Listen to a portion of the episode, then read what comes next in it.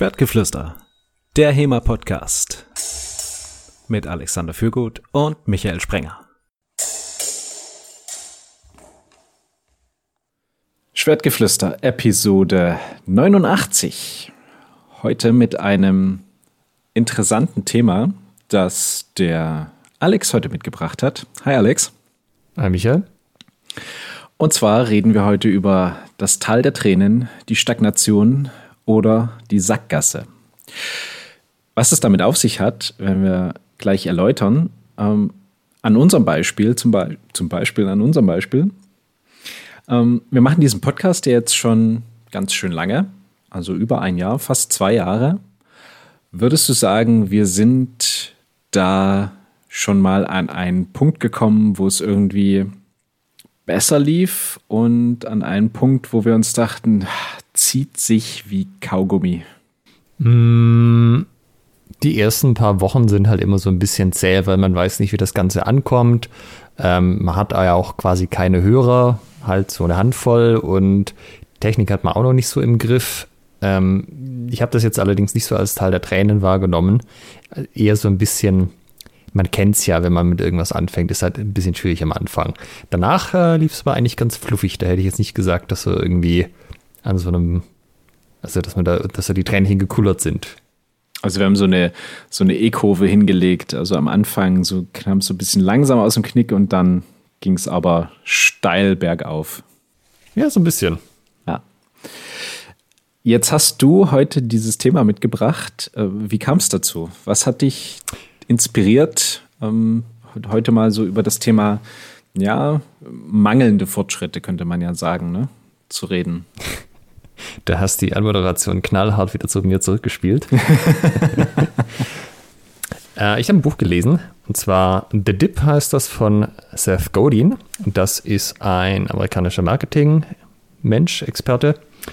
Und der hat eine ganz interessante Hypothese. Und zwar meint er, also vielleicht erstmal, was der Dip ist. Wenn man irgendwas lernt, dann kann es oder halt irgendwas Neues macht, und irgendwas ändert in seinem Leben, äh, kommt es häufig vor, dass man nicht nur auf ein Plateau kommt, wo es nicht mehr weitergeht, sondern dass man erstmal das Gefühl hat, es wird wieder schlechter. Ja, das heißt auf Deutsch das Tal der Tränen. Er hat äh, den Dip genannt, also das Abfallen. Und wenn man da durchkommt, dann wird das aber durchaus auch belohnt, ja, weil das ist äh, gerade je schwieriger es ist, durch den Dip durchzukommen, desto mehr wird das belohnt, was man dann am Ende macht. Ähm, man weiß aber natürlich manchmal nicht, bin ich jetzt in der Sackgasse, also wird es nochmal besser oder nicht. Und selbst wenn man das Gefühl hat, es könnte nochmal besser werden, muss man den Willen dazu aufbringen. Und gleichzeitig meint er aber auch, um bei irgendwas, was die Leute wirklich wertschätzen, also was schwierig ist zu machen, durch das Teil der Tränen durchzukommen, muss man gleichzeitig bei Dingen, wo man in Themen, wo man in der Sackgasse steckt, muss man die aufgeben. Also man muss quasi viele Dinge aufgeben und bei der einen Sache, die einem wirklich wichtig ist, auch was zu erreichen am Ende. Jetzt stellt sich mir so die Frage, wo du das erzählst. Wir haben ja schon eine Folge gemacht über ähm, mangelnde Trainingsfortschritte zum Beispiel, was man da tun kann. Mhm. Worüber reden wir heute, worüber wir damals nicht geredet haben? Voraussichtlich. naja, es ist, glaube ich, ein bisschen ein breiteres Feld. Also, da ging es ja konkret darum, wenn ich, also was ich in meinem Training ändern kann, wenn es nicht weiterläuft. Ja, das war auch so ein bisschen natürlich, wie man das eigene Mindset anpassen kann. Aber da ging es ja auch um so technische Tipps, so, ja, probier doch mal das, geh auf Seminare und so Zeugs. Und worüber wir da aber nicht geredet hatten, äh, zumindest sofern ich mich da dran erinnern kann, ist, äh, lass doch mal den ganzen anderen Krempel bleiben, der dich davon ablenkt, dich aufs Training zu fokussieren. Hör doch mal bitte auf, zur Arbeit zu gehen hier. Ja, äh, also klar, wenn du die Zeit hast und der Sport dir so wichtig ist, ist nie arbeiten zu gehen, auf jeden Fall was, was dich äh, dabei unterstützt, mehr Sport zu machen. Das wäre jetzt so meine nächste Frage gewesen. Ne? Bis, wohin, bis wohin eskaliert man das? Also woran, woran mache ich denn fest, was ich jetzt sein lasse und wo ich vollen Effort reingebe? Also vollen Effort gebe ich natürlich in das, wo ich meine, ich bin gerade im Tal der Tränen und kann da durchkommen. Da wäre vielleicht zunächst mal zu klären, wie, wie stelle ich denn überhaupt fest, dass ich in einem Tal der Tränen bin und nicht in einer Sackgasse? Ja, also seine These ist, ähm, Sackgasse merkt man eigentlich, wenn man un unemotional drüber nachdenkt, relativ schnell, weil es wird einfach nicht besser. Also es bleibt so. Ähm, das kennen bestimmt viele von unseren Hörern, auch so im Job. Man ist irgendwie in einer Firma und man kennt halt alles, man kennt halt alle, aber so richtig geht es nicht vorwärts. Also man hat da auch jetzt nicht die Perspektive, dass da noch groß was anderes wird. Ja, nicht so ein, ich, da lege ich eine Karriere ähm, lege ich eine Karriere hin, steige irgendwie auf, mache irgendwie was anderes, sondern wenn ich hier bleibe, dann mache ich in einem Jahr das gleiche wie jetzt, mache ich in drei Jahren das gleiche wie jetzt. Das ist das, was eine Sackgasse nennt, weil sich halt einfach keine Besserung einstellen, auch nicht mit einer Besserung zu rechnen ist. Äh, Teil der Tränen wäre es, wenn man sagt, hey, ich habe eine realistische Chance, dass wenn ich das jetzt hier noch weitermache und mich richtig reinhänge, dann wird es besser. Vielleicht nicht gleich, vielleicht in einem Jahr, aber vielleicht in drei. Oder je nachdem, wie hart der Job ist, an dem man oder die Gelegenheit, an die man kommen will, vielleicht auch erst in zehn. Ja, aber es gibt eine plausible Chance, dass es tatsächlich nochmal besser wird. Was wären jetzt so Beispiele? Also ich meine, Job ist ja das eine, das lässt sich ganz gut daran ähm, erklären. Jetzt reden wir natürlich über das historische Fechten oder ja eher Sport im Allgemeinen. Hm. Was sind denn da so deiner Meinung nach Ziele, die da reinspielen. Also wenn ich jetzt einfach nur zum Training gehe, jede Woche und fechte irgendwie, keine Ahnung, langes Schwert und werde da nicht besser, ähm, sollte ich da langes Schwert sein lassen? Also auch so ein bisschen der Grundtenor des Buches ist, ähm, fokussiere dich auf also werde der Beste der Welt in dem, was du machst. Welt hat so ein kleines Sternchen dran, da gibt es Kleingedrucktes. Welt ist quasi der Bezugsrahmen, der für dich zählt. Also jetzt beim Job wieder als Beispiel, wenn es halt 200 Bewerber für eine Stelle gibt, kannst du dann unter diesen 200 Bewerbern der Beste sein. Ja.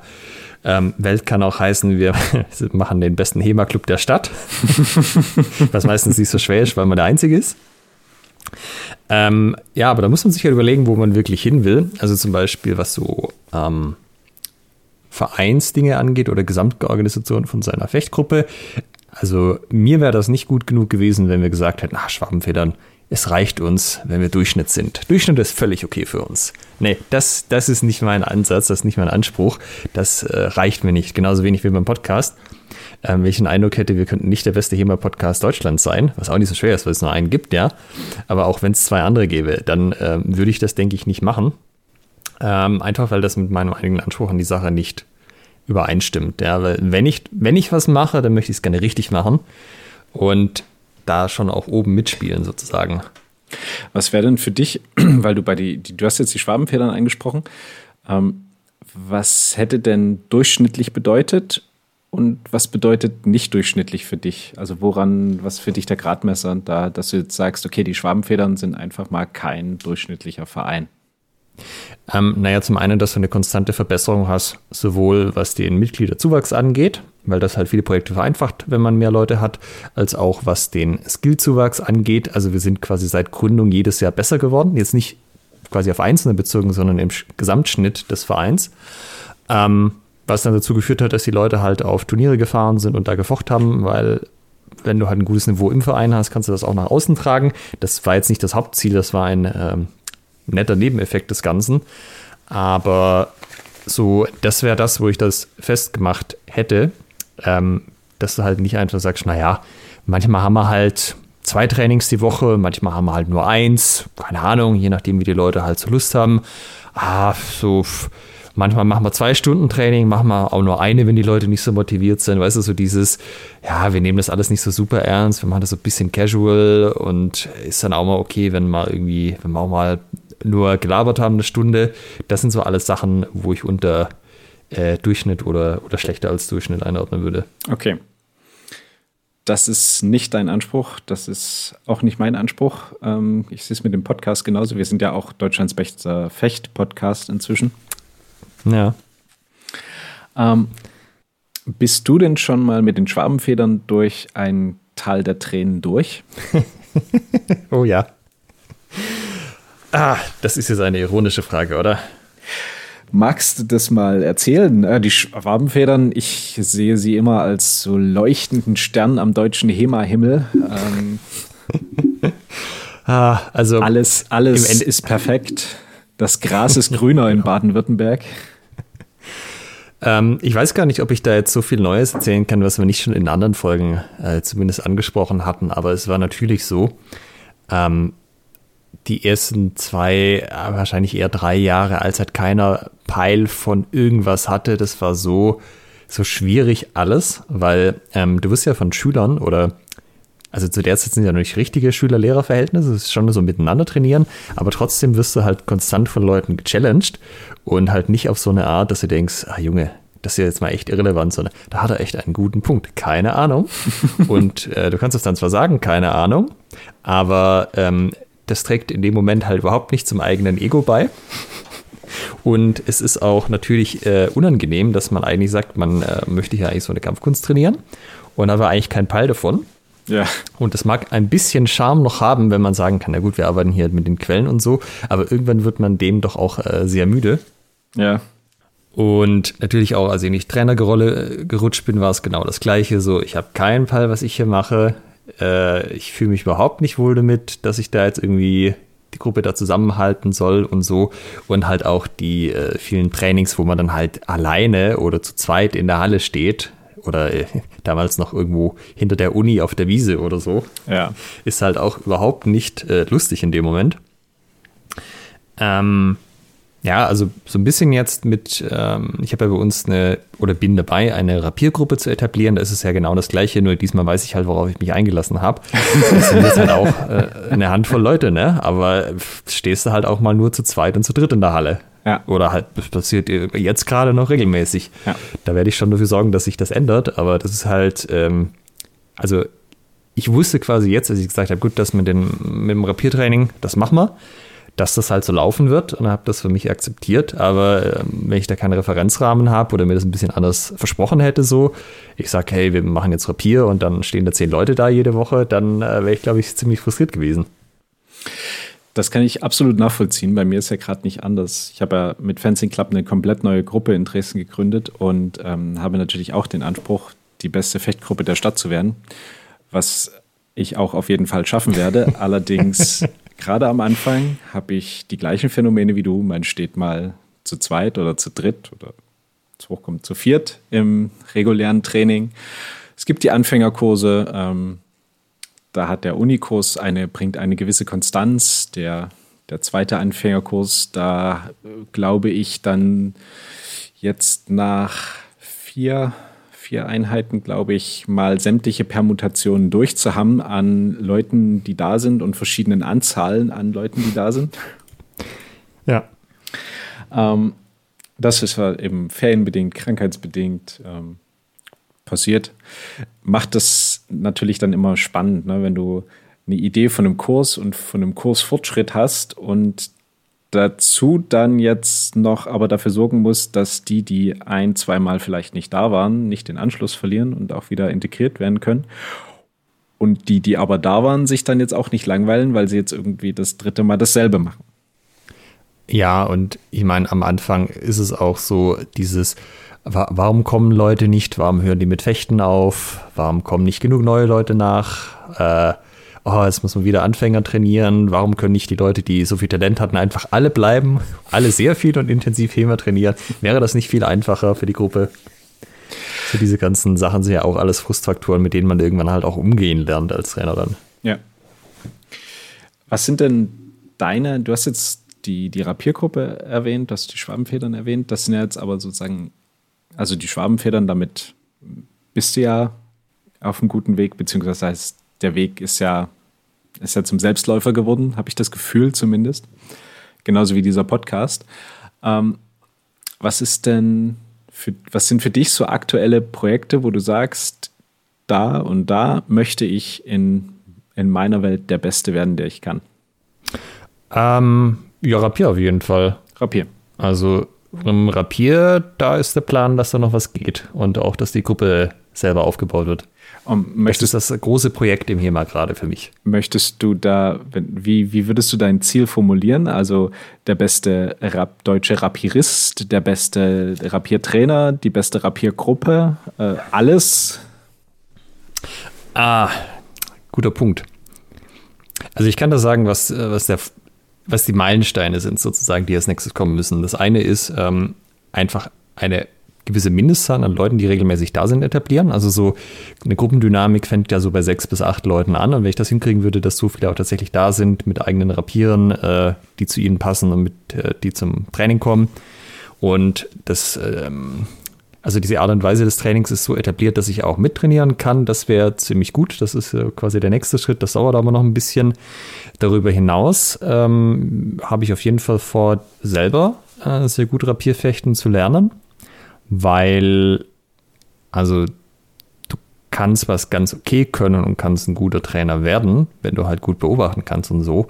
Aber ähm, es ist halt natürlich viel, viel einfacher, wenn du selber das gut kannst oder zumindest mal gut konntest und dann Training gibst. Also ähm, genau, ob da jetzt äh, die Leute irgendwie Bock haben, äh, Wettkämpfe im Rapier zu fechten, so keine Ahnung. Da ähm, habe ich mir aber auch bei den Schwammfäden als Ganzes nie drüber Gedanken gemacht vorher. Das hat sich einfach von alleine ergeben. Ähm, spricht prinzipiell nichts dagegen, weil die Leute haben ja eh die ganze Ausrüstung dann. Aber kann auch sein, die sagen, nee, also Langschwert fechte ich das im Rapier, das, keine Ahnung. Also das würde ich jetzt nicht bei den Zielen mitnehmen. Das ist halt auch so ein, wenn es ähm, sich abzeichnet, dass die Leute darauf Bock haben und wenn das einen positiven Effekt hat, dann gerne, aber ansonsten nicht. Ich denke, ich selber werde noch ein paar Rapierwettkämpfe machen und mal schauen, wie das so wird. Ähm, ja, da muss man mal gucken. Aber ich sag mal, es ist ja, das ist ja das, wo wir jetzt sozusagen draufschauen, ähm, was wir gerade machen, wo wir vielleicht im Teil der Tränen sind oder nicht. Ähm, aber ich finde, weil wir das ja auch eingangs gesagt haben, dass wir jetzt nicht nochmal die andere Folge aufrollen, so sich nochmal klar zu machen, was man eigentlich alles nicht gemacht hat oder was man mal ausprobiert hat und dann wieder sein gelassen hat, weil man ähm, sich auf was anderes fokussieren wollte. Ähm, da würde ich gerne noch ein bisschen mehr mit dir drüber reden, weil ich glaube, das ist ein wichtiger Punkt, den man so nicht immer auf dem Schirm hat. Ja. Äh, dann rede mit mir ja, fällt dir da in deiner HEMA-Zeit was ein, wo du gesagt hast, also wo du einfach Sachen wieder gelassen hast oder gar nicht erst angefangen hast, weil du dich jetzt zum Beispiel aufs Schwert oder auf dein Trainerdasein oder deine Gruppe konzentrieren wolltest? Ja, absolut. Ich wollte in der Tat auch mal mit Rapier anfangen. Ähm, das äh, wurde mir damals bei meinem alten Verein quasi verwehrt, weil also Begründung war, dass der Kurs damals nicht äh, für Quereinsteiger geeignet war. Ähm, und dann war das eben erst ein halbes Jahr später möglich. Und da hatte ich dann aber keinen Bock mehr. Also da äh, war es dann mit meiner Motivation dafür dahin, weil ich mich eben in dieser Zeit deutlich mehr dann auf das lange Schwert fokussiert habe und ähm, gemerkt habe, dass das einfach so meine Lieblingswaffe ist. Und alles, was ich dann gemacht habe, hat äh, irgendwo auf diese Waffe, also auf diese Waffengattung eingezahlt. Also ich habe mich sehr intensiv mit dem Ringen beschäftigt. Ich habe auch ähm, quasi mal Ring mit Dolch ähm, gemacht, was jetzt auch die, die Grundlage ist in meinem Anfängerkurs, weil ich der Meinung bin, dass das einfach richtig gut auf das lange Schwert einzahlt.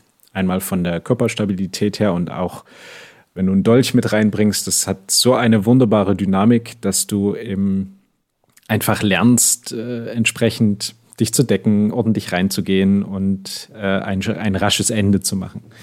Ähm, und alles andere, was es dann noch so gibt, Stangen, Waffen, äh, Spieße und ähm, das ist alles super cool, dass man irgendwie auch einem, einem auf einem Workshop zu machen. Und beim, beim Trainingslager hatte Björn auch so einen, so einen riesen vier Meter Spieß mit, den wir da versucht haben, äh, erstmal überhaupt aufzuheben und dann irgendwas damit zu machen. Das war super interessant.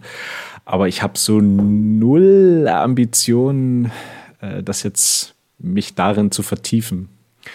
Ähm, ich hatte auch mal die Idee, quasi so ein dieses wenn, wenn wir jetzt mal in die, in die Quellen gucken, sei es jetzt Meyer oder Lichtenauer, da hast du ja immer so ein komplettes Spektrum an Dingen, die da gefochten werden. Und ich hatte durchaus mal die Ambition, da zumindest in allem halbwegs passabel zu sein. Mhm. Ähm, und ja, bei Ring und Dolch bin ich sozusagen noch mitgegangen und danach hat es dann so ein bisschen geendet. Da, da war dann der, der Zug nicht mehr so, so ganz so krass nach vorn. Ähm, bin der Meinung, äh, ja, ich müsste es mal probieren. Zum Beispiel auch Schwert und Buckler Ähm, würde mich durchaus nochmal interessieren.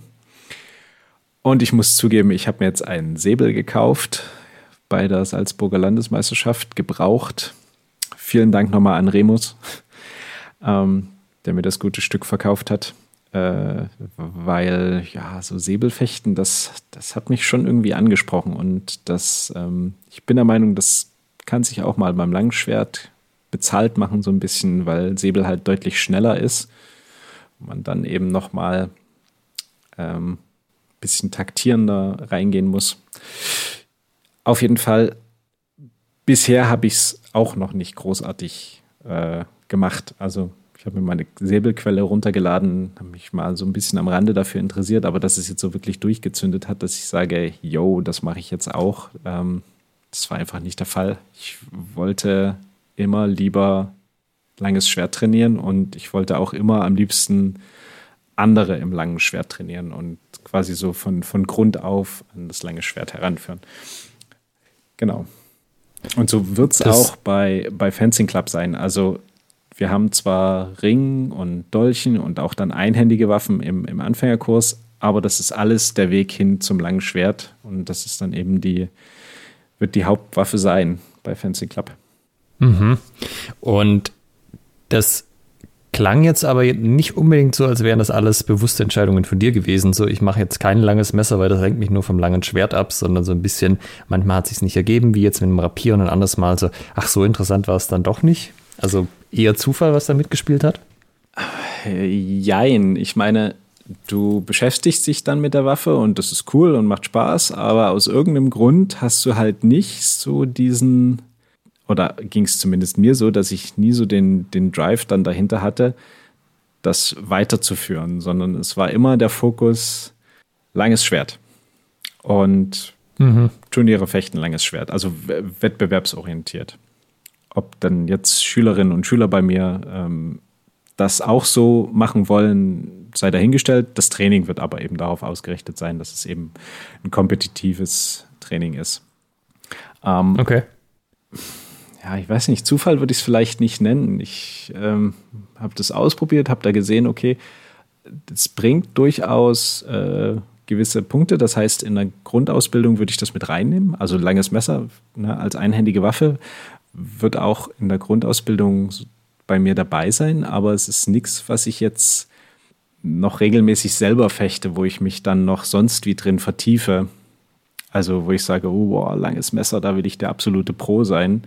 Sondern ich habe, würde sagen, ich kann halbwegs passabel mit einem langen Messer umgehen, bin auf keinen Fall der beste Messerfechter Deutschlands, aber für, um sozusagen die Basics Leuten beizubringen und die Prinzipien, die sich damit sehr gut beibringen lassen, die dann aufs lange Schwert einzahlen, das ist eine feine Sache und da würde ich sagen, das kriege ich hin. Ähm, aber ja, auf mehr habe ich da keinen Bock. ähm, bisschen überspitzt zu sagen.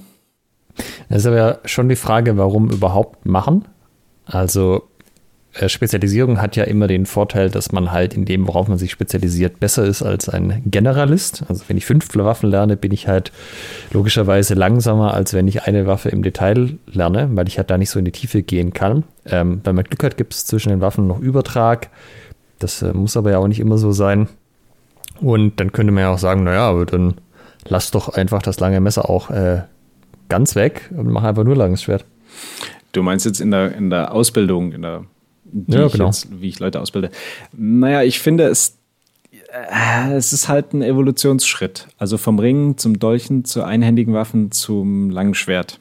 Das ist äh, okay. für mich so eine, so eine Evolutionsstufe, die ich auch Fechterinnen und Fechter bei mir ähm, durchlaufen lassen möchte weil du dann eben immer eine, einen bestimmten Aspekt dazu bringst und ähm, an, an dem du dann trainieren kannst.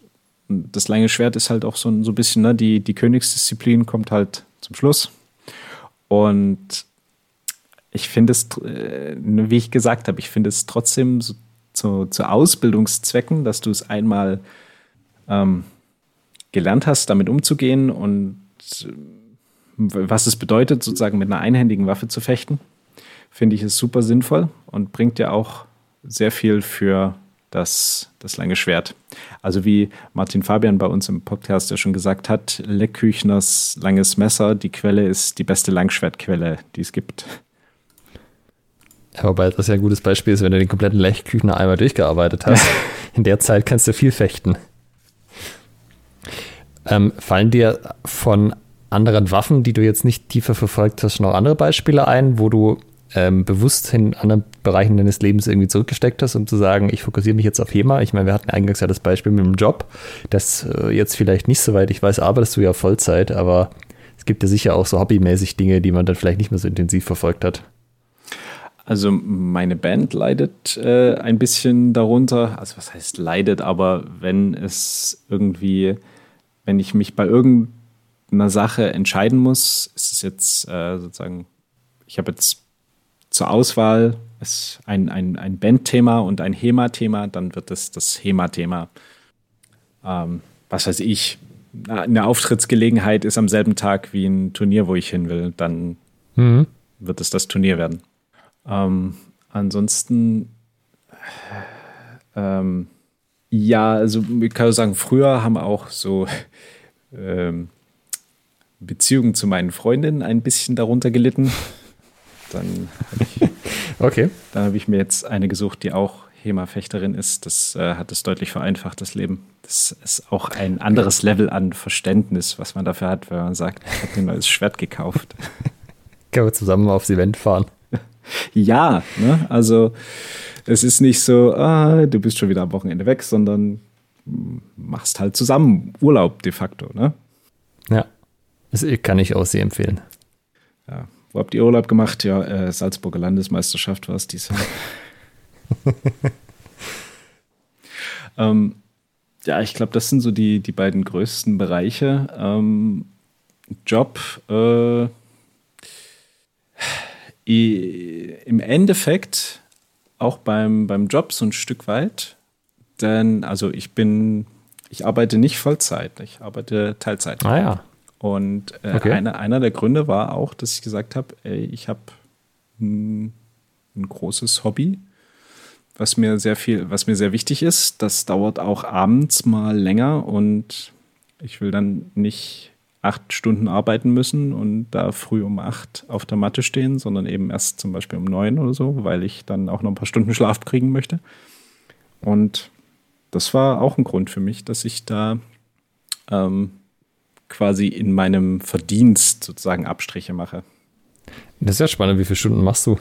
Äh, drei, also sechs pro Tag, 30 pro Woche. Ja, das lässt sich aushalten. Ja, und das, ne, also wenn du dreimal Training pro Woche hast, das macht sich dann schon bemerkbar, wenn man dann irgendwie noch ein bisschen Schlaf bekommen möchte. Und ihr wisst, Schlaf ist wichtig, Erholung ist wichtig. Ja, absolut. Und diese, ja, diese Hobbys halt meistens am Abend stattfinden. Also wenn ich Bandprobe habe oder Training, das ist irgendwie frühestens 18.30 Uhr, spätestens 20 Uhr und ähm, ja, entsprechend dann plus zwei Stunden noch nach Hause fahren, irgendwie was essen. Also ich bin in der Regel nicht unbedingt großartig vor 0 Uhr dann im Bett. Ja, wenn du da so einen Job hast, wo es um 6 Uhr morgens losgeht, das ist schwierig. Ja, absolut. Wie ist es bei dir? Wo hast du bisher so Abstriche gemacht, wo du gesagt hast, ähm, zugunsten des Sports oder dieser Waffe mache ich da Abstriche bei anderen Sachen? Also ich arbeite tatsächlich 40 Stunden, aber ich habe schon auch immer geguckt, auch mit Jobwechsel und so, dass ich bei einer Firma bin, wo man nicht so früh anfängt. Ich stehe eh nicht so gerne, also ich bin kein Frühaufsteher generell, aber eben auch mit dem, wenn du um 12 im Bett bist, kannst du nicht morgens um äh, 6 dann wieder aus der Matte. Ich brauche 8 Stunden Schlaf pro Nacht ähm, dass man halt um neun anfängt. ähm, und halt auch, dass ich äh, jetzt nicht unbedingt Jobs mache, wo, wo es dann heißt, äh, jetzt äh, bitte aber zehn Überstunden pro Woche sind schon noch drin, oder? Also, das äh, habe ich schon immer darauf geachtet, dass das jetzt kein Thema ist, weil mich das zu viel äh, Trainingszeit kostet und ich da auch eigentlich nicht so äh, Lust drauf hatte. Also quasi geguckt, dass ich die Freizeit auch tatsächlich als Freizeit frei haben kann und jetzt auch nicht ähm, Rufbereitschaft habe oder irgendwie so Späße, was es ja, wenn du irgendwie so Admin-Geschichten gibst, theoretisch auch geben würde. Ja. Also ich bin ja ein Softwareentwickler, da ist es nicht so, aber das hat sowas irgendwie nicht passiert. Ähm, ich würde auch sagen, das mit den Waffen ist schon so ein Ding. Also ich habe, wenn ich jetzt hier an die Wand schaue, natürlich diverse Sachen da hängen, ja, auch ein langes Messer, eine Tante, Spazierstock und so, aber das war halt immer, ähm, man, man ist schon leicht interessiert und klar kann ich auch irgendwie einen Workshop zu jeder von den Waffen halten, aber ich merke halt auch, da bin ich halt nie so in die Tiefe gekommen wie jetzt beim langen Schwert und hoffentlich dann bald beim Rapier. Ähm, und das ähm, also war mir halt lieber. Ich wollte nicht so ein, ähm, wie sagt man, ein Tausendsasser sein, der irgendwie alles ein bisschen kann, sondern ich wollte schon auch äh, einfach wissensmäßig in die Tiefe gehen bei einer Sache. Und das hat, denke ich, auch ganz gut geklappt beim Schwert. Ähm, auch ganz interessant vielleicht, weil du das gemeint hast mit Musik. Ich habe, ähm, bevor ich mit Thema angefangen habe, relativ viel Gitarre gespielt. Nicht mit Band, ähm, sondern mehr halt für mich. Das mit Band war immer ein bisschen schwierig, hat sich nichts ergeben. Beziehungsweise die paar Freunde, mit denen ich gespielt habe, da ist nie eine Band raus geworden. Das ist aber halt auch sukzessive weniger geworden, je mehr HEMA ich gemacht habe. Weil, also auch wenn du noch Lust hast, nach dem Training Gitarre zu spielen, ist halt nicht so geil, wenn du dann nachts um elf noch irgendwie die Klampe auspackst. Klar, mit Kopfhörern so geht schon irgendwie, aber das ist halt auch äh, nicht immer das Gleiche und das ist halt auch sukzessive weniger geworden jetzt die letzten Jahre. Ähm, wobei ich da nicht sagen würde, dass das eine bewusste Entscheidung war. Das hat sich halt auch so ein bisschen daraus ergeben. Und ich habe auch das Glück, dass meine Freundin schon länger HEMA macht als ich und das auch schon getan hat, dementsprechend, als ich sie kennengelernt habe. Von daher war das mit den Events nie ein Problem. Und wir konnten da immer in großer Glückseligkeit zusammen irgendwo fahren.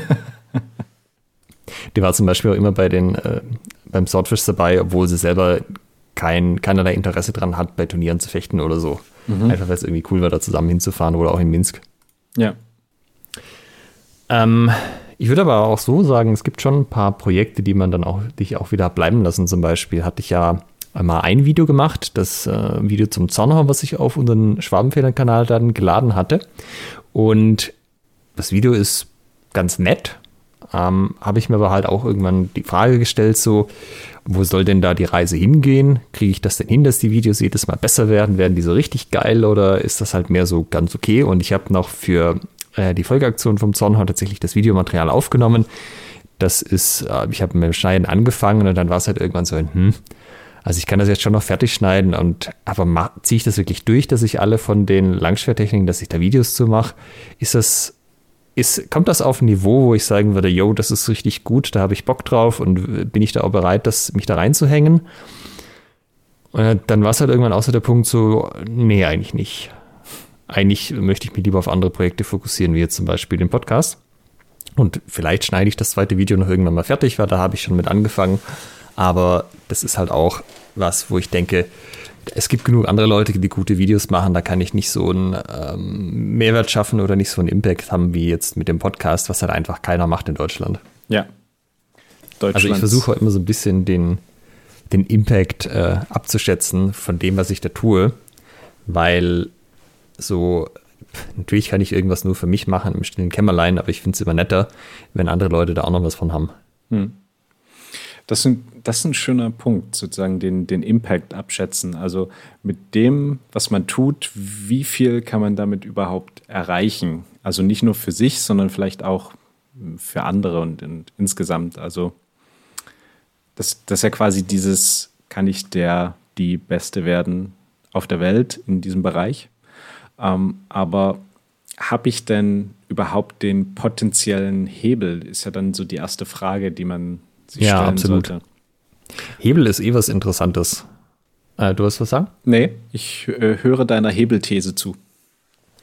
Ähm, da erwarte ich eigentlich auch schon lange drauf, das im Podcast mal anzusprechen. Vielleicht ist jetzt die Gelegenheit dazu gekommen, weil das ist auch was, was viele Leute nicht so gut machen. Die versuchen an Stellen irgendwie anzusetzen, wo sie keinerlei Hebel haben und dann verpufft halt viel von ihrer Arbeit. Und wenn du aber an den Stellen ansetzt, wo du einen Hebel hast, kannst du viel mehr erreichen. Also ja. ich gebe mal ein Beispiel. Ähm, was nehmen wir da? Ähm, sag mal, ich mag, ich finde irgendwie das mit dem Umweltschutz gut. Ich finde es gut, wenn unsere Welt nicht in Flammen aufgeht die nächsten 50 Jahre. Ich möchte da was tun und komme dann zu dem Schluss, ja gut, dann was mache ich da? Ich pflanze mir jetzt Tomaten auf den Balkon mhm. oder so. Und so, okay, das ist jetzt gut gemeint, aber das ist sicherlich nicht da, wo du den größten Hebel hast. So. Ähm, man kann aber auch nicht überall den Hebel haben. Ja? Also wenn man zum Beispiel ein großes Unternehmen dazu bringen würde, dass es äh, keine, weiß ich nicht, keine Plastikplasten mehr verwendet oder so und irgendwas Recycelbares oder kein Einwegzeugs mehr herstellt, dann wäre der Effekt davon wesentlich größer, als wenn halt eine Person an einer Stelle versucht, ein bisschen CO2 zu sparen, wo das eh fraglich ist, ob das funktioniert, weil wenn ich mit dem Auto natürlich zum Baumarkt fahre und dann Sack Dünger hole, mhm. dann blase ich da auch ganz schön viel raus, wo ich halt, äh, also äh, wenn man sich auf Sachen spezialisiert, dann wird man halt auch wahnsinnig effizient drin. Ja. Und das Gleiche ist es ja im HEMA auch so. Ähm, mit dem Podcast haben wir jetzt zum Beispiel einen ganz guten Hebel, wo man auch mal Sachen raus, äh, raushauen kann in die Welt. Und wenn wir zum Beispiel sagen würden, hey, wir wollen irgendwas für den äh, Umweltschutz tun, dann wäre mein erster Ansatz nicht zu sagen, ähm, ich, ich mache jetzt das und das, was nur mir was bringt, sondern hätte ich über den Podcast irgendwie eine Möglichkeit, da was zu machen oder so. Ja. Ähm, auf der einen Seite ist natürlich so zu sagen, ich möchte nicht, dass die Leute irgendwie CO2 verbrauchen, wäre dem Ziel, dass Leute zusammenkommen, sich vernetzen und persönlich treffen und quer durch Deutschland dafür irgendwo zusammenkommen, äh, komplett konträr entgegengesetzt. Also das verträgt sich nicht so gut, ja, aber vielleicht wäre es ja sowas wie, hey, ähm, man könnte doch auch äh, den CO2-Verbrauch irgendwie ausgleichen, da kann man ja so Zertifikate kaufen, das geht auch für Privatpersonen, vielleicht wäre das ja ein Weg oder so. Ich habe das jetzt nicht recherchiert, keine Ahnung, ob das irgendwie, wie viel das bringt und ob das, äh, ob das eine Option ist oder nicht.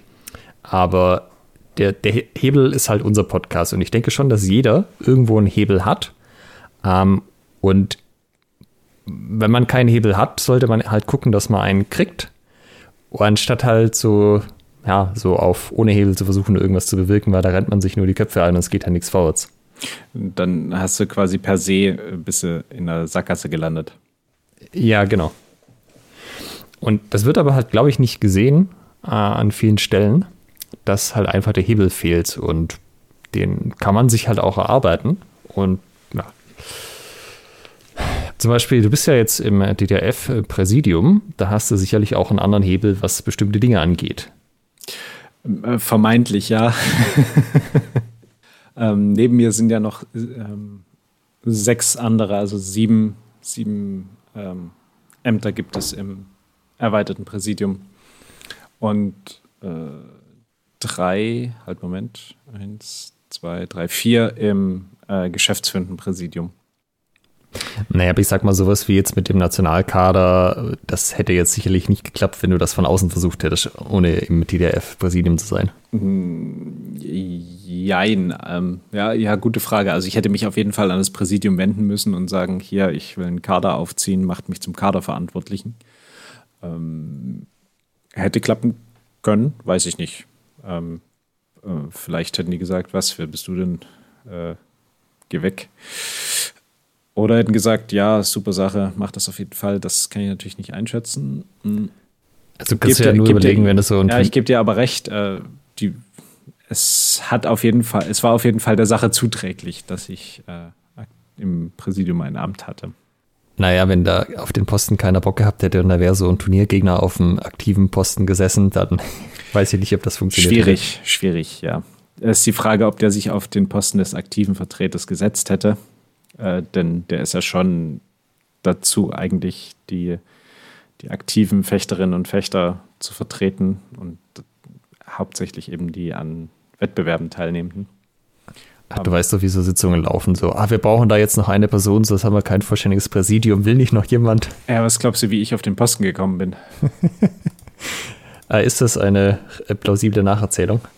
Wie, wie, ich zum, wie ich zum aktiven Vertreter wurde? Ja. Ich hatte mich für das Amt des äh, Präsidenten für Bildung ähm, beworben und okay. äh, bin da in einer Kampfabstimmung sozusagen an meinem Mitbewerber gescheitert.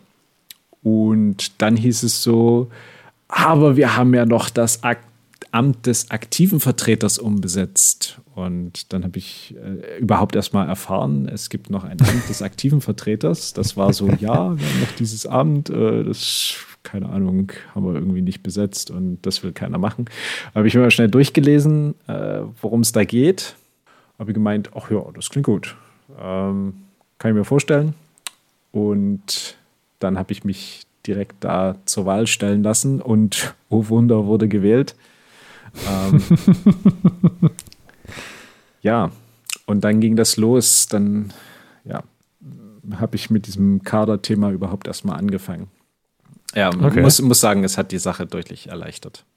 Ich wäre auch vorher, glaube ich, überhaupt nicht auf die Idee gekommen, einen deutschen Nationalkader irgendwie zu designen oder äh, ins Leben zu rufen. Ja, spannend. Aber ich meine, du wolltest auf jeden Fall ins Präsidium. Ich denke mal, du hast ja auch von der Bildungsvizeposition einen gewissen Hebel einfach erwartet. Ähm, ja, ja, ich wollte irgendwie, wollte das historische Fechten in Deutschland auf irgendeine Art und Weise voranbringen. Und ja, klar, ähm, das geht am besten, wenn man im Präsidium des Dachverbandes ist, muss man mal ganz klar sagen. Also zumindest das historische Fechten, ähm, was der Dachverband vertritt. Es sind ja nicht alle Fechtgruppen in Deutschland im, im Deutschen Dachverband für historisches Fechten. Ja. Also ich meine, du weißt ja, dass ich da mit dem Präsidium auch immer wieder in Diskussionen gehe und Vorschläge mache und alle möglichen Dinge. Und du weißt ja auch, dass das, äh, also das wird angenommen, dieses Feedback, und äh, häufig passiert auch nicht so viel damit. Und ich habe da halt ganz klar keinen Hebel, um da von außen großartig was zu machen. Ja. Und ähm, da kann ich jetzt halt auch sagen, gut, da, damit arrangiere ich mich, das ist okay für mich, dass man halt nicht alle Vorschläge umsetzt, das ist ja auch in Ordnung. Oder ich müsste an irgendeinem Punkt halt sagen, nee, äh, wenn ich da außen bin, da geht nichts vorwärts, ich muss in den Laden rein, sonst passiert da nichts. Und muss mir halt die äh, quasi in den Spiegel schauen und sagen, möchte ich das tatsächlich, ja oder nein? Und äh, eins von beidem ist es halt. Will ich den Hebel so, so sehr haben oder ist es vielleicht dann auch okay? Möchte ich auf diesem Präsidiumsposten sitzen? Ja. nee, von daher ähm, kann man sich halt auch überlegen, wo man bei sich im Verein vielleicht den Hebel hat. Es ist natürlich so, klar, wenn ich im Vorstand bin oder ich bin Trainer, dann habe ich typischerweise auch einen größeren Hebel, als wenn ich halt so Mitglied bin. Aber auch als Mitglied kann ich ja viel machen, hat man auch schon in vielen Folgen von geredet. Und zum Beispiel, ähm, wenn man jetzt irgendwie super gut informiert ist und ausgebildet, was ähm, Fitnesstraining angeht, keine Ahnung, vielleicht ist man Fitnesstrainer äh, oder hat mal irgendwas oder Physiotherapeut oder so, da kann man ja auch sagen, das ist da, wo ich einen Hebel habe, da habe ich ein Wissen, da kann ich echt viel beitragen und kann das ja mal anbieten. So, hey, ich könnte so ein Fitnesstraining machen, Athletiktraining einmal die Woche oder so. Und das hängt halt auch mit den eigenen Skills zusammen. Das kann man gut und darauf sollte man aufbauen, weil da hat man den größten Hebel. Und ähm, ja, ist halt auch wieder die Frage, Teil der Tränen oder nicht. Manche Sachen ist halt so, hat man das Gefühl oder man, man weiß, das möchte man, das muss man können für das, was man erreichen will.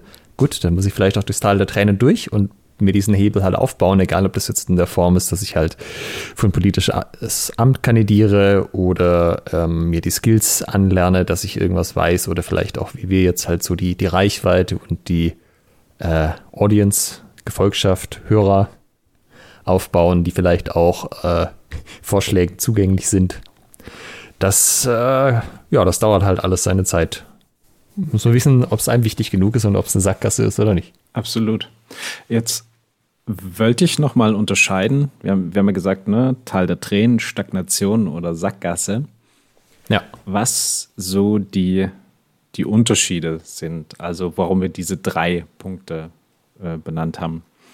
Ähm, Tal der Tränen ist ja quasi, du, du hast was gemacht und warst da auf einem gewissen Level und jetzt veränderst du etwas, zum, zum Beispiel veränderst etwas und wirst erstmal schlechter.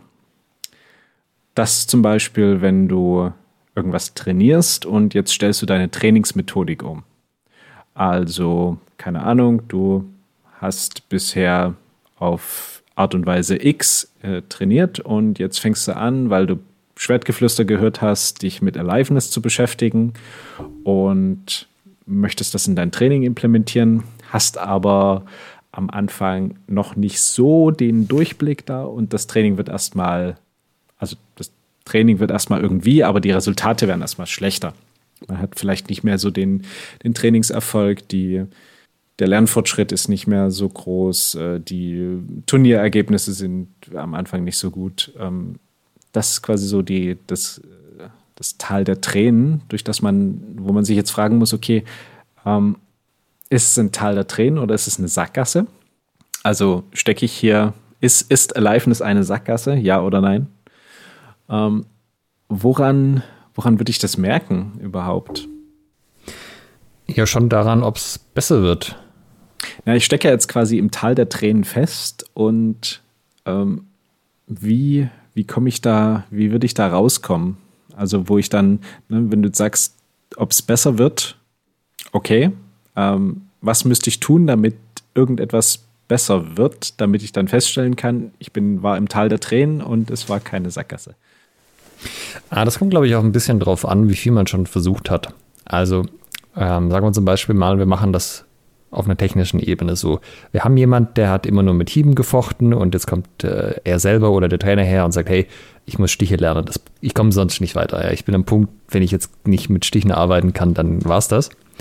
Und der wird natürlich das Problem haben, dass es halt, wenn es heißt, jetzt fechte mal vor allem mit Stichen, dass es halt erstmal nicht klappt. So.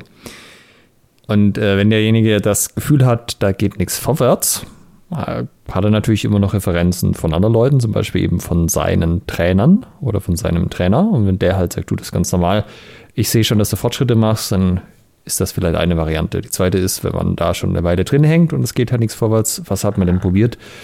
Naja, ich bin halt einfach zweimal die Woche ins Training gegangen, habe 10% mehr gestochen als vorher. Okay, kann man da die Bemühungen noch ein bisschen intensivieren? Bevor man sagt, dass man keine Ergebnisse kriegt. Ja, das ist natürlich auch was. Kann man das auf 90 Prozent erhöhen? Oder auch so mit, hey, ähm, bist du mal bei jemand gewesen, der extrem gut stechen kann und hast bei dem Seminar besucht oder Einzeltraining gemacht oder so? Also, der Punkt ist ja, wie früh die Leute einfach auf, aufgeben und halt ihre Möglichkeiten noch überhaupt nicht ausge, äh, ausgereizt haben. Also, das begegnet einem ja auch beim bei Leuten, die halt irgendwie so Sandtuch werfen, also sowohl innerhalb einer Stunde als auch fürs Thema generell so, ah nee, das wird halt nichts mehr, das ist echt echt voll scheiße, alles blöd und denkst dir, ähm, du bist jetzt dann einer kleinen Situation ein bisschen gescheitert, machst noch zehnmal und dann klappt das. Und die Leute aber haben halt nicht den Willen dazu oder sagen wir mal das Durchhaltevermögen, danach wirklich dabei zu bleiben. Äh, wenn man auf der anderen Seite aber natürlich gesagt hat, ich habe alles gemacht, was im Bereich des Möglichen war für mich. Ich habe mein Training hochgefahren, ich habe im Training umgestellt, ich habe mit meinem Trainer geredet, ich habe äh, ich von Leuten gelernt, die das gut konnten und ich mache das eine ausreichend lange Zeit, also vielleicht ich mache das jetzt schon ein halbes Jahr und ich merke wirklich keinerlei Fortschritte. Dann kann man vielleicht schon sagen, ja gut, äh, vielleicht ist das wirklich eine Sackgasse für dich. Aber umgekehrt ist es ja auch so, wenn du sagst, naja, es gibt keinen guten Fechter und also vor allem auch nicht irgendwie an der Weltspitze, der ohne Stiche zurechtkommt, du hast keine Wahl. Das geht jetzt ein halbes Jahr, das geht vielleicht auch drei Jahre, aber wenn du dein Ziel erreichen willst, einer der besten Fechter, keine Ahnung, Deutschlands zu werden, dann muss das einfach laufen. Ja, dann äh, hast du die Wahl zu sagen, na gut, dann äh, zieh ich es halt durch oder ich äh, suche mal halt vielleicht eine andere Waffe, wo ich nicht äh, stechen muss. Sable soll ja auch ganz gut sein, habe ich gehört. Darfst du dann halt nicht zum Rapier wechseln.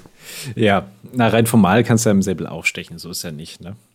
Ja, ist halt viel weniger wichtig insgesamt. Ja, das ist viel weniger wichtig auf jeden Fall. Oder passt die Unterscheidung für dich oder wie würdest du das sagen? Ja, das klingt, das klingt gut. Jetzt haben wir quasi das Tal der Tränen und die Sackgasse. Ähm, Stagnation und Sackgasse, gibt es da einen Unterschied für dich? Ähm, denn Stagnation wäre ja, ich probiere das erstmal aus und merke, ah, ich werde besser. Und dann lande ich aber auf dem Plateau. Also ich probiere das jetzt mit diesen Stichen und das klappt auch erstmal, weil Stiche in meiner Gruppe bisher nicht trainiert wurden und ich kann jetzt erstmal alle abkochen, indem ich Stiche mache. Und dann gehe ich aber irgendwie, dann, dann entweder lernen die anderen das auch oder ich gehe auf Turniere etc., ähm, fechte mit Leuten außerhalb meiner Bubble und die können Stiche auch und ziehen mich genauso ab, ähm, wo ich dann in meinem Fortschritt irgendwie stagniere. Ähm, würdest du sagen, die, die Erkennung dieses Punktes ist dann der gleiche wie beim Tal der Tränen? Dann, dann, wo man dann sagt, okay, ähm, ich muss jetzt einfach, habe ich jetzt wirklich alles probiert oder gibt es da noch irgendwie eine, eine, einen Unterschied? Es müsste eigentlich einfach die weniger frustrierende Variante der Tal des Tränens sein, weil ich halt nicht abfalle, sondern auf dem Level bleibe und es nicht vorwärts geht. Also ich würde da die gleichen Sachen eigentlich vorschlagen. Ähm, ich würde auch sagen, für meine eigene Fechtkarriere war es schon so. Ich hatte vielleicht zeitweise das Gefühl, auf dem Plateau zu sein, aber im Nachhinein war das, war ich an keiner Stelle irgendwie auf dem Plateau, weil ich hätte immer neue Dinge gelernt. Ähm, also man geht ja selten mal aus einem einzelnen Training raus, wo man irgendwie gar nichts für sich mitgenommen hat. Ähm, irgendwas ist doch immer dabei und manchmal dauert es halt ein bisschen, bis man die Sachen dann am Ende wieder zusammensetzen kann. Auch so, weißt du, so bis der Kopf das alles verarbeitet hat und dann neue Verbindungen eingeht, neue neuronale Bahnen ähm, verbessert und auf einmal sieht man Zusammenhänge, wo man vorher keine waren. Und das hängt aber, glaube ich, vor allem auch an der eigenen Disziplin und ein, mit Einstellung, mit der man reingeht. Ähm, man kann schon so wie bisschen wie wenn man äh, sich hinsetzt und RTL 2 Talkshows anschaut, äh, Fernseher an, Kopf aus, so ein bisschen fechten, dann wieder heimgehen. Dann ist halt aber auch klar, dass du nicht so die riesen Fortschritte machst. Aber wenn du mit dem Willen reingehst, so, ich nehme halt was mit, ähm, man ist kopfmäßig dabei, man hat auch Ziel, was man verfolgt und woran man arbeitet, dann ist es ganz schön schwierig, nicht konstant Fortschritte zu machen. Ja, die sind mal schneller, die sind mal langsamer und manchmal hat man das Gefühl, sie sind im Schneckentempo, aber dass gar nichts passiert, ist dann echt schwierig. Also zumindest meine Erfahrung. Das, äh, RTL 2 Fechten ist eine, eine schöne Analogie. Auch die Aussage, es ist ganz schön schwierig, wenn man äh, das so macht, keine Fortschritte zu machen. Liebe Hörerinnen und Hörer, nehmt euch das zu Herzen, wenn ihr konzentriert ins Training geht und sagt, ich versuche hier wirklich das Maximum rauszuholen und ich versuche auch immer Feedback zu geben, meinem Trainer, meiner Trainerin, dann ist es wirklich sehr schwierig, keine Fortschritte zu machen.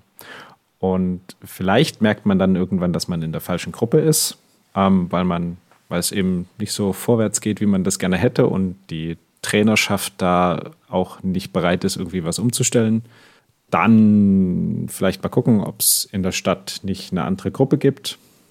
Habe gehört, äh, der, der, Trend geht zur Zweitgruppe pro Stadt. ähm, ja, das wäre echt, echt cool. Also das, äh, da gebe ich dir vollkommen recht. Es ist schwierig, keine Fortschritte zu machen, aber es ist leicht, Fortschritte nicht zu sehen. Weil man ja. zum Beispiel an einem bestimmten Thema dranhängt man hängt, was weiß ich, an seinen Paraden. Ne? Die sind irgendwie zu langsam oder nicht präzise genug. Und übersieht dann, dass während man das trainiert, sich vielleicht das, das, der Abzug verbessert, weil man eben, weil man, ne, keine Ahnung, man, man ist, hat nicht so eine starke Parade, man muss sich dann irgendwie schneller zurückziehen. Ein erfundenes Beispiel.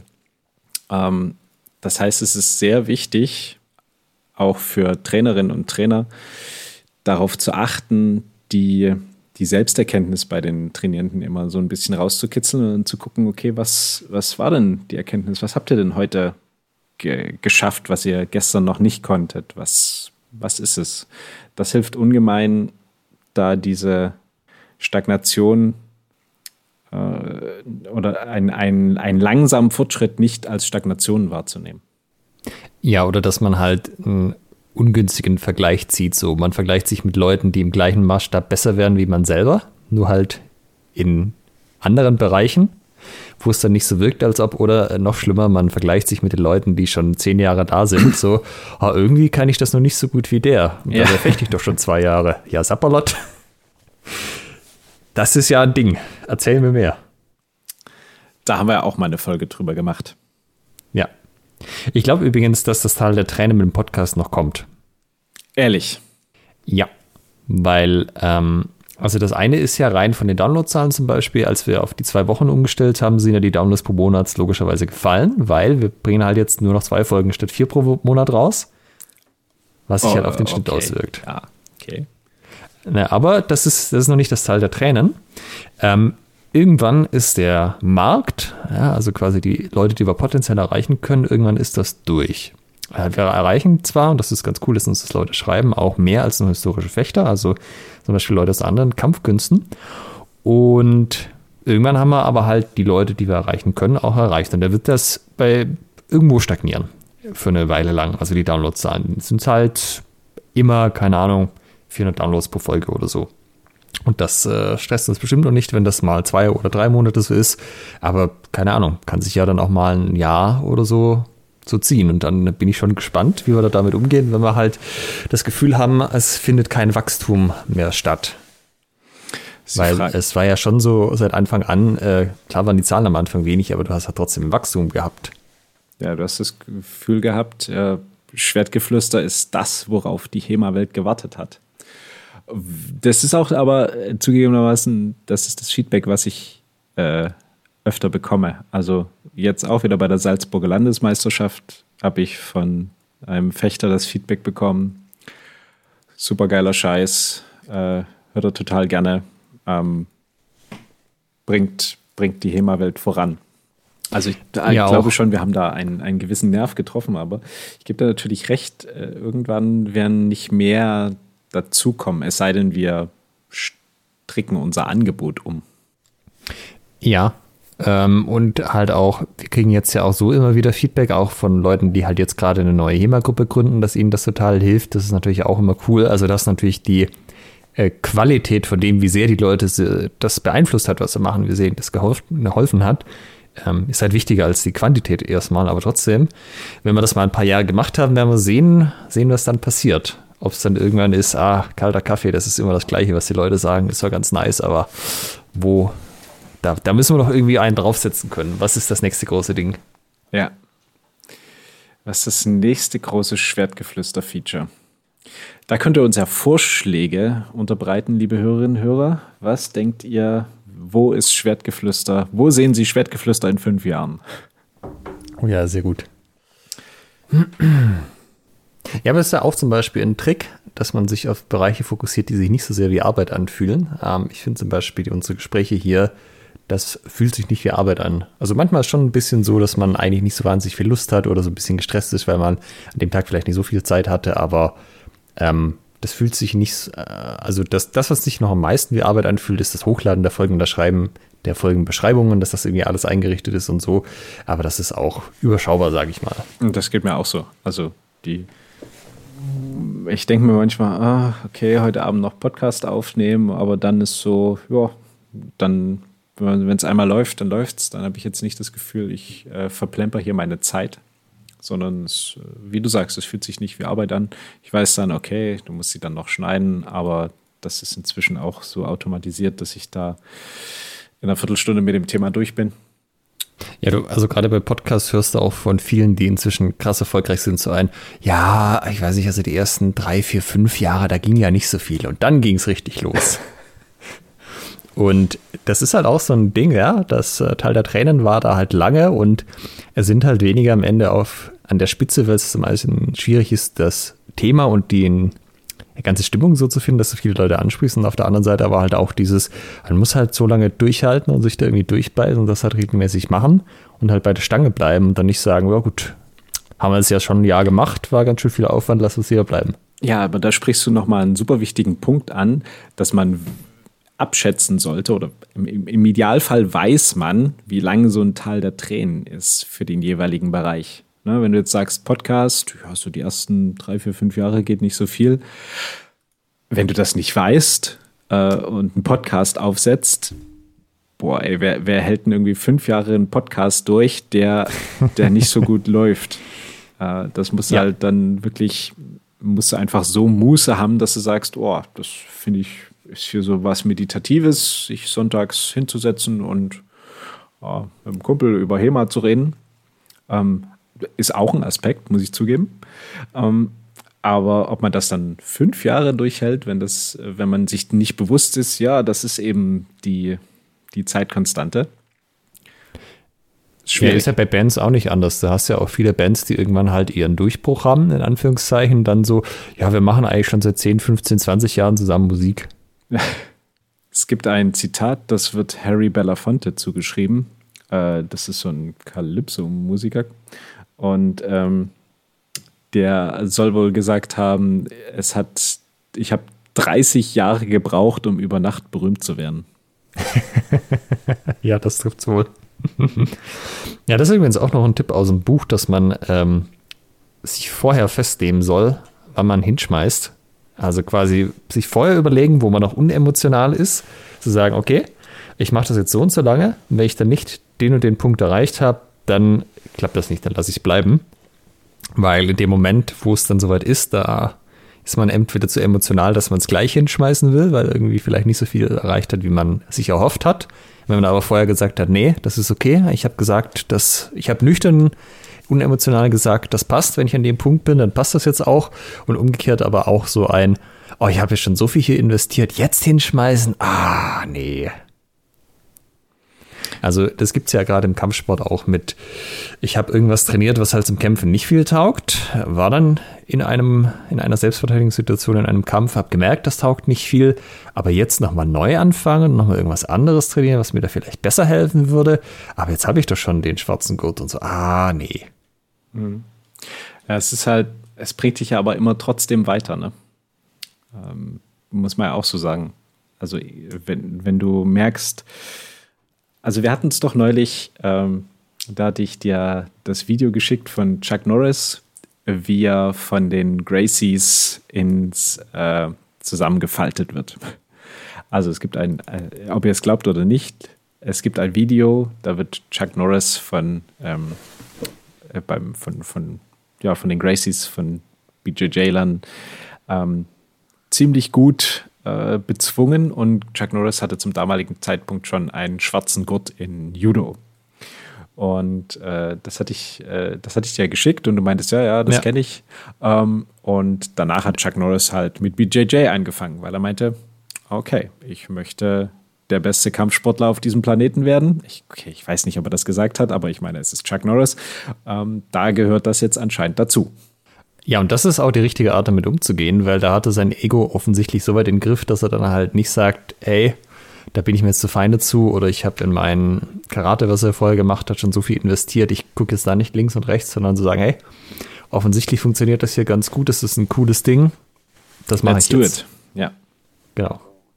Aber das kriegt halt auch nicht jeder hin. Das ist aber eben auch eine Variante, um das Tal der Tränen zu überwinden, dann eben nicht so hart an dem, was man jetzt quasi gerade macht, festzuhalten. Zum Beispiel an einer bestimmten Trainingsmethodik, die vielleicht einfach dann doch nicht funktioniert, sondern eben links und rechts zu gucken, okay, wie komme ich hier wieder raus? Äh, auch noch eine These aus dem Buch übrigens, die ich seit Jahren auch vertrete, ist, es gibt, ähm, also im Buch ist es entweder es wird besser, es wird schlechter oder ihr habt Stagnation ich, meine These, die ich auch im Podcast schon ein paar Mal geäußert habe, ist, es wird entweder besser oder schlechter. Also mhm. was, was das ganze Ding angeht. Das heißt, wenn es nicht besser wird, würde ich mal davon ausgehen, dass es schlechter wird. Einfach weil alle anderen besser werden in der gleichen Zeit. Ah, okay. Und ja, auch das ist halt so ein Ding. Ähm, ich habe halt auch immer den Anspruch, dass ich mich verbessere in dem, was ich tue. Und über die Organisation halt auch im Verein als ganzes Dinge verbessere. Und ich gucke dementsprechend halt auch sehr viel, was zum Beispiel Trainingsmethodik angeht. Gibt es da noch irgendwas, was ich noch nicht weiß? Also es gibt natürlich jede Menge Dinge, die ich noch nicht weiß. Und versuche mich da halt auch immer weiterzubilden. Ähm, ich mache auch dieses Jahr bei der C-Trainer-Ausbildung von Ox zum Beispiel mit. Cool. Und könnte ich jetzt halt auch sagen, naja, ich mache das jetzt ja schon zehn Jahre, werde ich schon alles wissen, was es da zu wissen gibt. Passt schon, ich habe mein System, das funktioniert soweit, gibt ja auch Resultate, aber mache ich halt nicht, sondern ein, alles klar, ähm, gibt es noch viel zu lernen, viel zu tun, viel zu informieren, viele Bücher zu lesen. Bin gespannt, was da noch so alles kommt. Was denkst du, haben wir über alles geredet, was mit dem Teil der Tränen, der Stagnation oder äh, dem Landen in einer Sackgasse zu tun hat und wie man da wieder rauskommt. Hast du noch einen Tipp für Überwinden von, vom Tal der Tränen und vom Erkennen von Sackgassen? Also ich finde den, den Ansatz vorher sich, sich bewusst zu machen, wie lang wird es ungefähr sein. Also wenn ich irgendwie nicht weiterkomme, wo ich dann sage, ah okay, bin ich hier im Tal der Tränen oder stagniere, je nachdem, wie lange wird es wahrscheinlich dauern? Ähm, sind das, ist das ein Monat, ist das ein halbes Jahr, ist das ein Jahr, sind das drei Jahre? Und da zu gucken, okay, das ist eben jetzt die Zeit, da muss ich einfach durch. Und äh, diesen, diesen Anspruch haben, immer so mit so einer gewissen Neugier ranzugehen. Also wenn ich an dieses Chuck Norris-Video denke, also er wird da auch interviewt sozusagen, ne? er spricht da ganz offen drüber, wie er von den Gracies äh, verwurstet wurde. Er ist da eben nach, nach Rio gegangen und äh, wollte da, hat da hat da Urlaub gemacht und äh, sein Urlaub sah eben so aus, jedes Gym mitzunehmen, was er finden kann.